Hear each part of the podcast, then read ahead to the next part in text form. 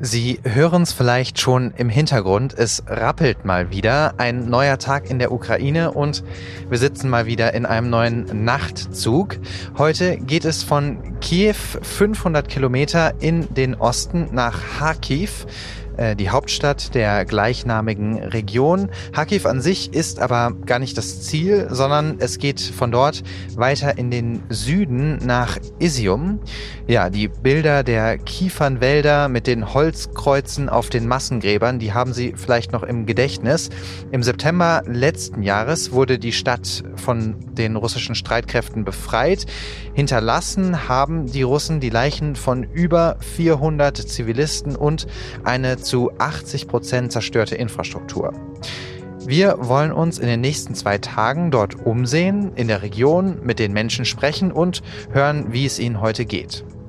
Wir sind zu zweit unterwegs. Mit dabei ist unsere Local Producerin oder Fixerin, wie man auch sagt, Julia Serdyukova. Sie kennt sich aus, sie übersetzt, sie findet den Weg und sie weiß vor allen Dingen, wo man hinfahren kann und wohin lieber nicht, denn die Front verläuft tatsächlich gar nicht weit von Isium, rund ja, 50 Kilometer im Osten. Hi Julia, I'm so glad that you're here with me. Oh, hello. Also good to be here with you. So I'm, I'm really excited uh, about the trip actually. What do you expect of the of the next couple of days? Oh, I have really mixed feelings at the moment because on the one hand, I really love traveling. Uh, and uh, I love meeting new people, and especially since the full-scale invasion, meeting new co-citizens and learning about their resilience and their strengths. It's a huge emotional support for me. But on the other hand, I've been in other liberated territories which survived Russian occupation, and I know that it will be devastating, like emotionally and just physically, to see how much destruction has happened there. Die nächsten zwei Tage, die werden also auf jeden Fall herausfordernd. Ich denke aber auch, dass es wichtig ist, diese Geschichten zu erzählen. Und ja, deshalb tanken wir jetzt Energie und legen uns hier mal auf unsere Pritschen. Und ja, wir sagen gute Nacht. Good night. Julia's yawning. Julia gähnt. Okay, Zeit zum Schlafen gehen. Gute Nacht.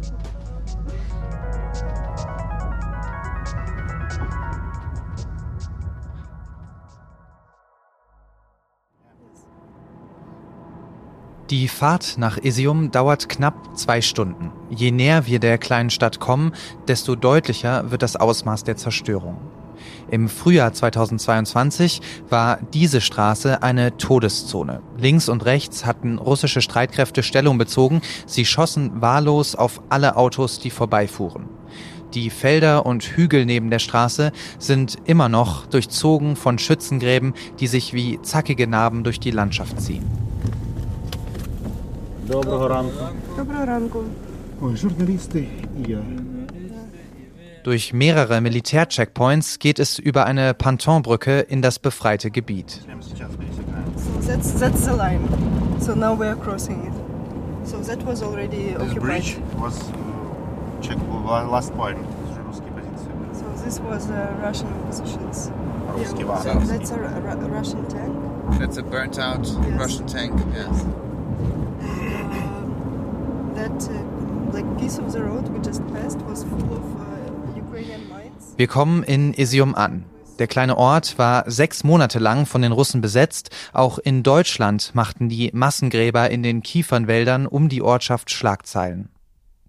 Vor dem Krieg war die Region bekannt für Erdbeeren und die Pilze, die dort wachsen. Jetzt sind die Wälder tabu. Das Gelände ist vermint und jeder Spaziergang ein Spiel mit dem Leben. Marina Bandarenka ist hier geboren und aufgewachsen und hat die russische Okkupation miterlebt.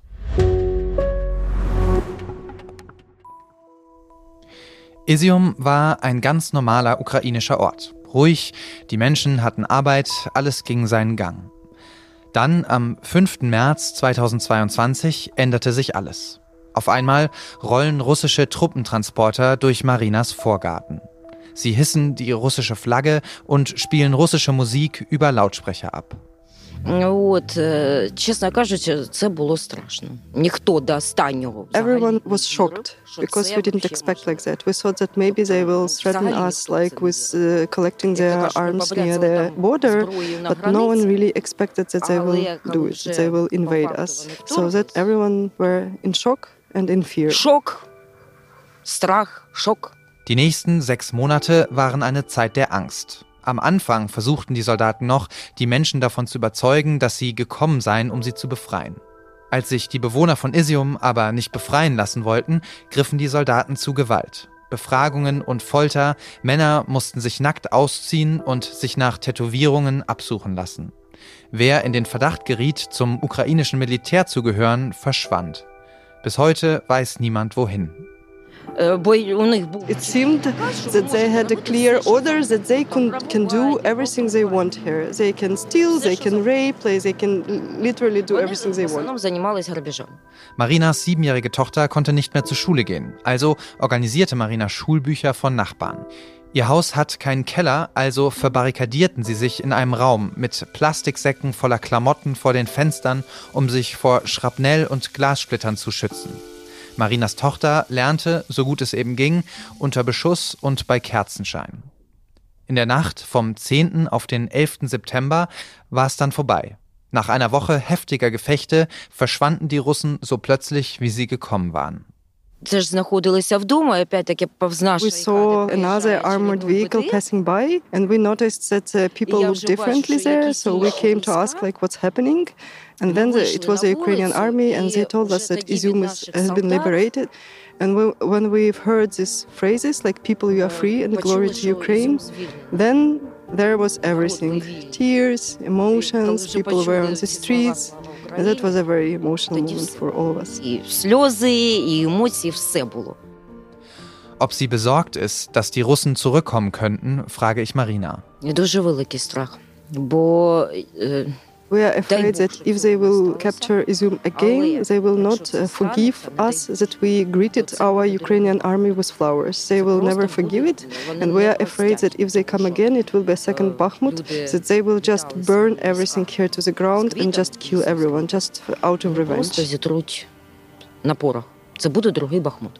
Aber was am Ende zählt, sagt Marina, ist, dass sich die Menschen in Izium nicht haben brechen lassen. саме головне, що ми вижили. The most important is that we are alive and that Izium didn't fall, Все остальне that we survived. We will rebuild everything. That's the most important that we are alive. Все остальне відновимо. Головне, що живі.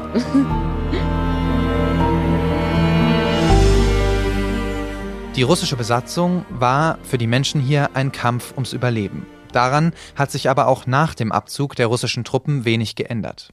Die Front ist nicht weit. Noch immer kann man das Donnern der Geschosse in Liman und Kupiansk hören, erzählt Marina. Und solange die Gefahr besteht, dass die Russen zurückkommen, fließen kaum Gelder für den Wiederaufbau. Dass man sich selber helfen muss, dass man zusammenhalten muss, um zu überleben, das wissen die Menschen in Isium nur zu gut. Ein Mann, der dafür steht, wie wohl niemand sonst, ist Andrei Jurewitsch. Wir treffen Andrei vor seinem Haus. Es ist völlig zerstört, so wie alle anderen Gebäude in der Innenstadt auch. In der Hauswand von André steckt ein verrosteter Motorblock, der bei einer Explosion aus einem Auto herausgesprengt wurde. André lebt in dem Gewölbekeller unter seinem Haus.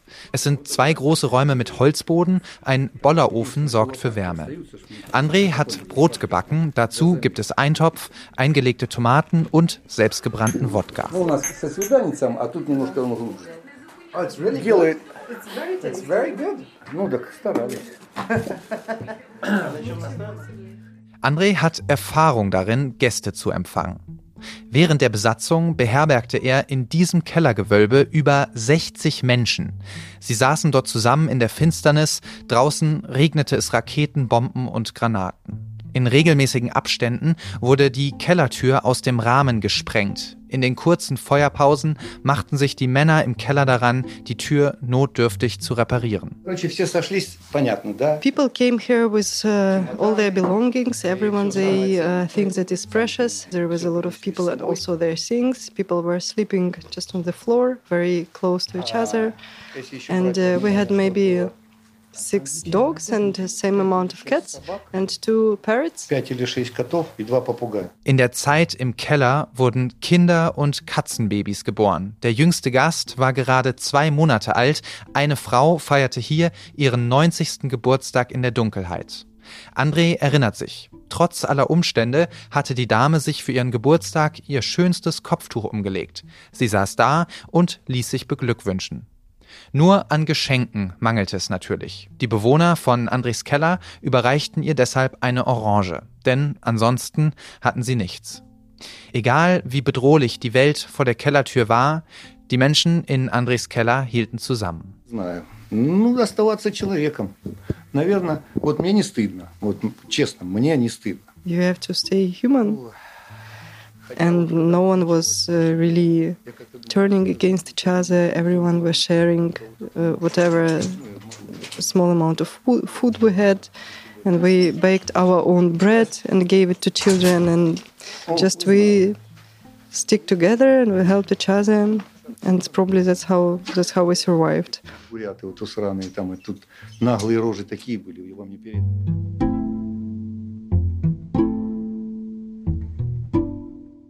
Hier in Isium wird nicht mehr gekämpft, aber Frieden herrscht noch lange nicht. Kein Haus ist unversehrt. Schulen, Krankenhäuser, Verwaltungsgebäude, alles ausgebombt, ausgebrannt.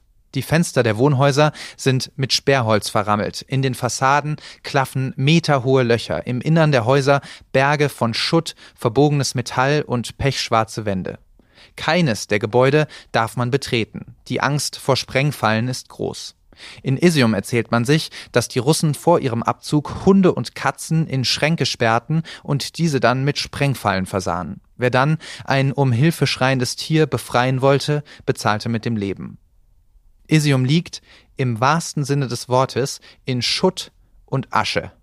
Jobs gibt es keine mehr. Die Menschen leben, wie zum Beispiel auch Marina, von ihrem Ersparten, von dem, was sie selber anbauen oder sie sind auf humanitäre Hilfe angewiesen.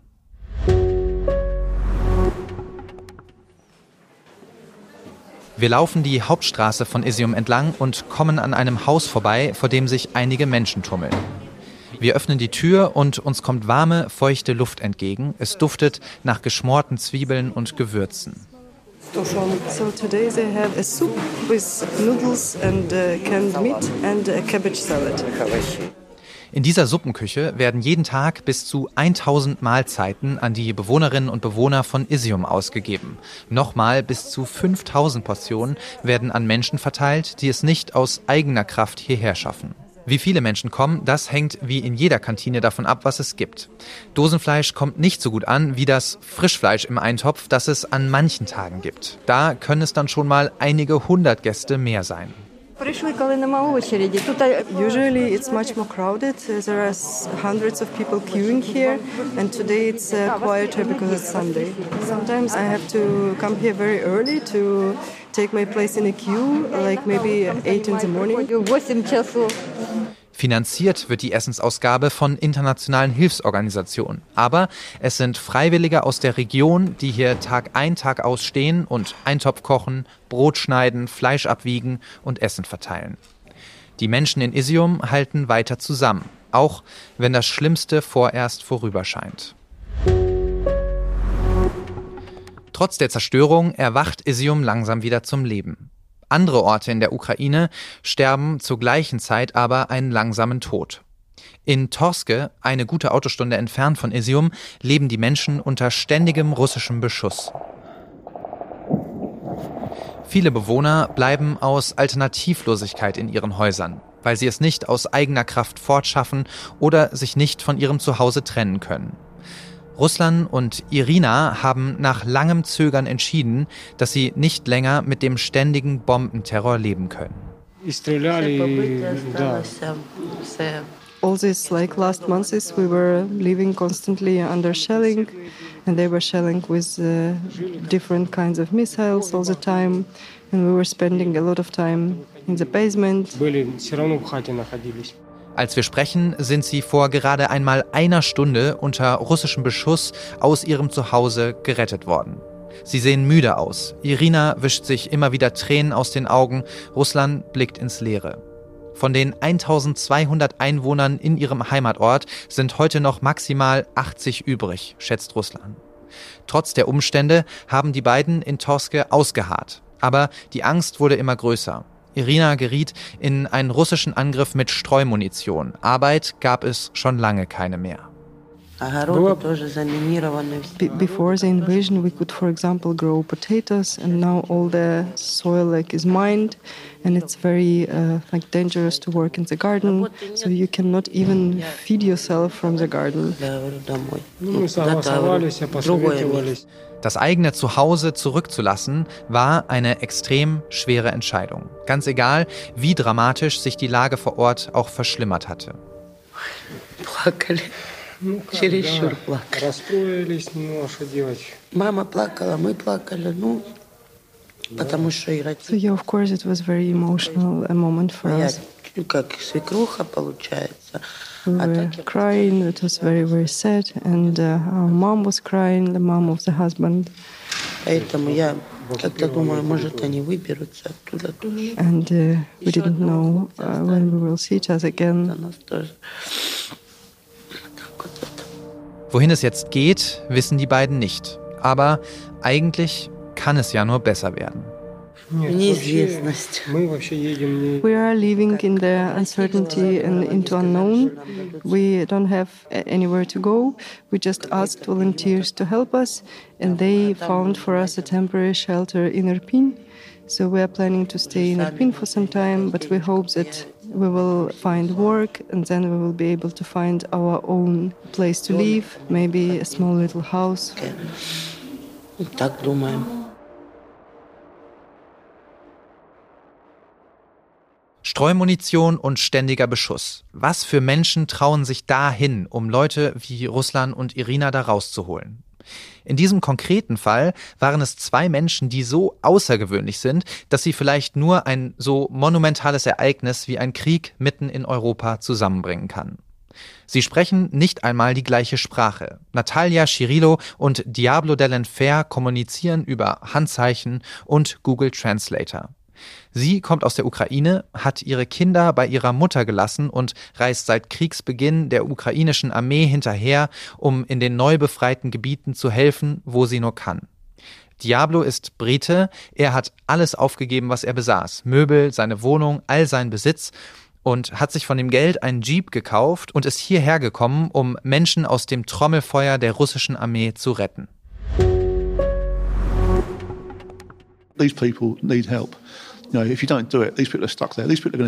Der Mann, den Sie hier gerade hören, ist besonders. Man kann es nicht anders sagen. Besonders ist das, was er tut. Diablo Dell'Enfer hat alles zurückgelassen und riskiert sein Leben, um den Menschen hier in der Ukraine zu helfen. Dann ist da noch sein Äußeres, denn auch das ist an dieser Stelle eine Erwähnung wert. In seinem früheren Leben war Diablo Body Modification Artist, also ein Mensch, der seinen Körper durch Eingriffe physisch verändern lässt. Damit ist er im Fernsehen aufgetreten und hat sein Geld verdient. The man's name is Diablo Delenfer, and to complete this dramatic look, he has had his teeth grinded to points. He's got his eyeballs tattooed so they're no longer white, it's red.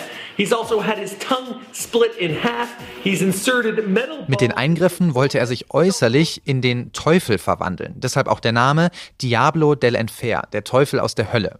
Der Name steht übrigens so auch in seinem Pass, den habe ich mir zeigen lassen. Seine roten Pupillen, das voll tätowierte Gesicht und die Stahlkugeln unter seiner Kopfhaut sorgen bei den älteren Damen, den Babuschkas, wie man sie hier liebevoll nennt, zwar für große Augen, aber was letztendlich zählt, ist seine Bereitschaft, den Menschen zu helfen.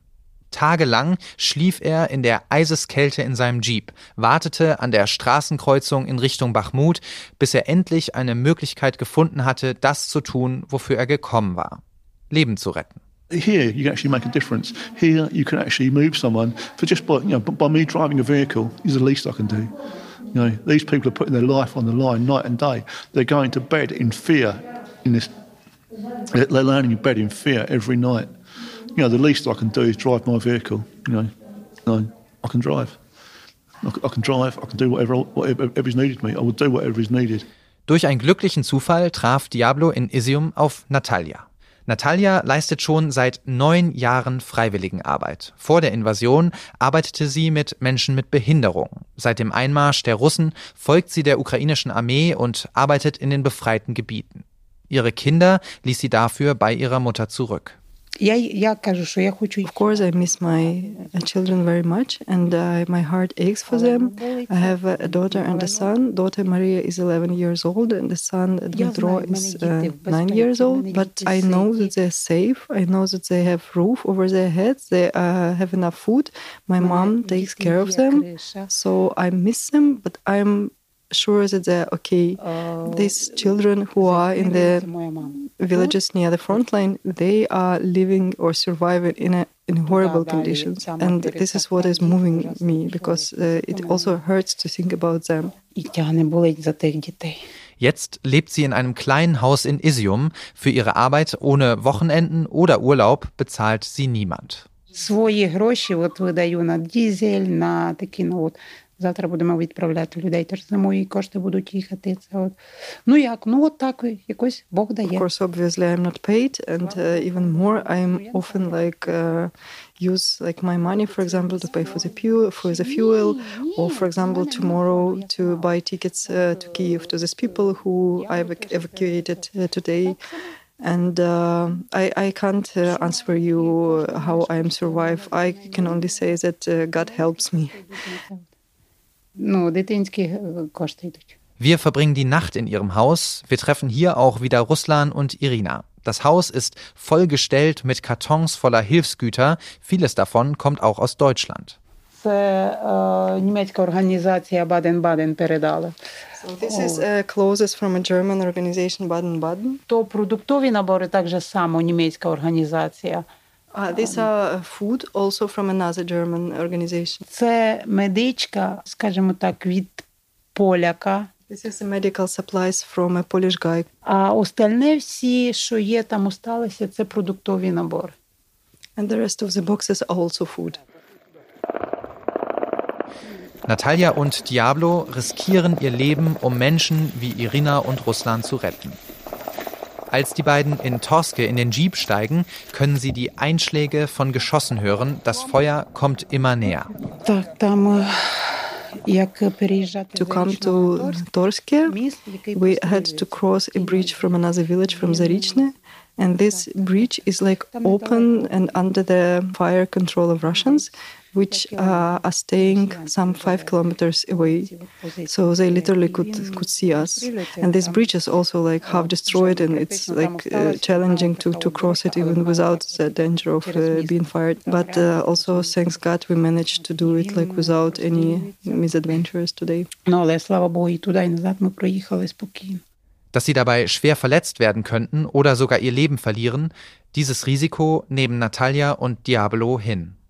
Там нема часу, там просто воно летить, ну як сказати, ти його не чуєш. Воно перед тобою просто зривається. There is no time to think about it. There is no time to be afraid because you are constantly moving and you have to move to avoid being hit at. And uh, you are like so much in a hurry and so much busy with your current tasks that there is no time and energy that you can spend on being afraid. And uh, if it would hit you, then I mean then also there is no place to fear because it already happened. Як прилетить, вже можете думати, не думати, вже все рівно. Вот, вот, вот. Der Tag steckt Natalia offensichtlich in den Knochen. Ihr Bett hat sie aber Ruslan und Irina überlassen. Sie selbst schläft mit dem Schlafsack auf dem Sofa. Im Gästebett liegt Diablo. Thank you so much. You're tired, huh? We should have some sausage and vodka now. I think. А, ну, а я пити буду як Путін. Я не п'ю, не курю. Ага, От, але нап'юся, коли Путін. О, з, з де, е, I don't drink and don't smoke, but I will get drunk when Putin dies. Okay, fair enough. Als wir am nächsten Morgen aufwachen, sind Natalia und Diablo schon wieder dabei, den Jeep mit Kisten voller Essen und Medikamenten zu beladen. Es geht noch einmal nach Torske, über die Brücke in den russischen Beschuss. Ein Bekannter von Ruslan und Irina hat sich auch bereit erklärt, das Kampfgebiet zu verlassen. Es geht wieder zurück an die Front.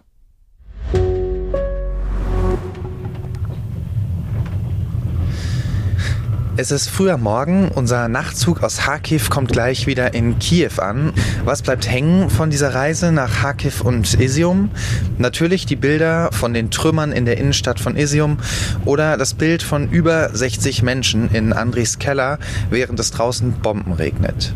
Aber eindrücklich waren eben nicht nur die Bilder von Gewalt und Krieg, sondern auch die Begegnungen mit den Menschen dort.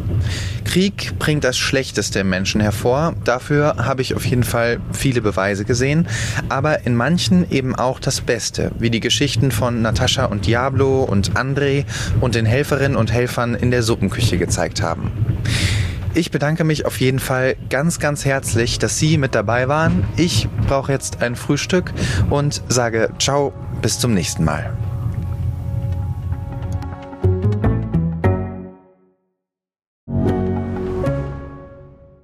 Mein Name ist Dr. Tillmann Grümenapf, niedergelassener Kinder- und Jugendarzt hier im Ennepe-Ruhr-Kreis. Die Einführung der Telematik sehe ich durchaus als Chance, aber aktuell fällt das System oft aus und es gibt viel zu wenig technischen Support. Dafür geht eine Menge Zeit drauf, in der ich die Kinder nicht genügend betreuen kann. Das muss sich ändern. Die besondere Nähe der niedergelassenen Haus- und Fachärzte ist in Gefahr. Was die Gesundheitspolitik jetzt dringend ändern muss, erfahren Sie auf rettetdiepraxen.de.